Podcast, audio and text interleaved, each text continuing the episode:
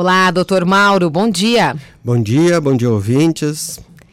Bom, doutor Mauro, é, hoje o assunto é vacinação. É claro que é importante vacinar, né? Os pets, sejam eles aí os gatinhos, os, os cães, mas um excesso de vacinação traz problemas, né? Com certeza. Uh, e hoje uh, a gente tem essa preocupação dos cães, dos gatos não ficarem doentes. Lembrando que tem uma parcela desses que nem recebe vacina, mas vamos falar daqueles que recebem. Uhum. Então, muitas vezes nós temos vacinas que são lançadas para uma doença específica, só que essa doença não ocorre na nossa região, uh, ou no nosso estado, ou no nosso país. E muitas vezes, por interesse da indústria, a gente ele acaba entrando nessa rotina. Por exemplo? Um, por exemplo, nós temos uma, uma doença, a leishmaniose. Uhum. Ela ocorre em várias regiões do país. Mas eu preciso ter um mosquito transmissor. E muitas vezes vacinar esses pacientes contra a leishmaniose não é o mais correto. Por quê? Porque depois eu não vou saber se ele é doente ou se ele é vacinado. Então, isso é uma das dificuldades que a gente pode ter. Entendi.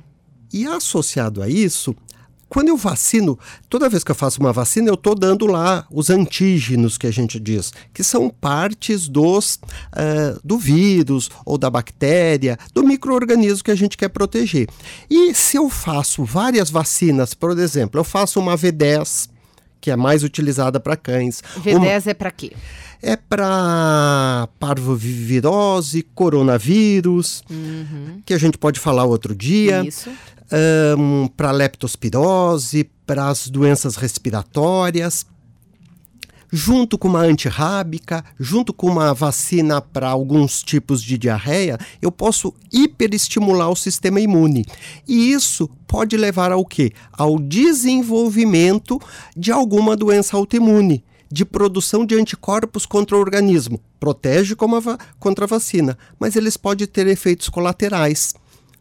Por exemplo, um lupus, uma artrite uh, autoimune. Tá? Então, isso pode acontecer. E como que a gente previne? Uhum. A gente hoje tem como mensurar os anticorpos e saber se aquele paciente precisa receber a vacina ou não. Porque é diferente, Cláudia, por exemplo, uh, dos seus cães que são lá super bem cuidados, estão uhum. na sua casa, esses tem mais risco de hipervacinação. E aquele cão de rua, esse, se eu pegar da rua, eu tenho que vacinar, porque ele não é protegido. Então, a gente tem que lembrar que são duas populações diferentes. Bom, mas quais vacinas, então, quais vacinas, né? São aí recomendadas. Ah, é um bebezinho, ele acabou de nascer, depois de quanto tempo? Qual é a recomendação? A gente recomenda a partir dos 60 dias uhum. e repetir as doses 30, 60 e 90. Tá? Muitas vezes se começa a vacinação com 35 dias. E isso não é recomendado. O sistema imune não está pronto e essa vacina, essa vacinação vai ser perdida. Eu não vou ter uma boa resposta. Então, a partir dos 60 dias, 60, 90, né, 120. E aí, com cinco meses, a vacina para raiva. Aí depois nós temos a vacina da giardia, e a da gripe canina. Tá? E a da gripe canina, ela tem uma que é pelo nariz, que ela pode dar uma imunidade rápida. Então tem um surto na cidade. Eu faço essa pelo nariz e a proteção começa mais rápida do que a injetável. E depois repete depois de um ano? Isso.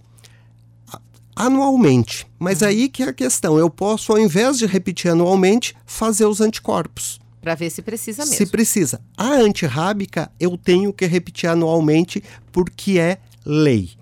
Tá? Uhum. Então ela é obrigatória.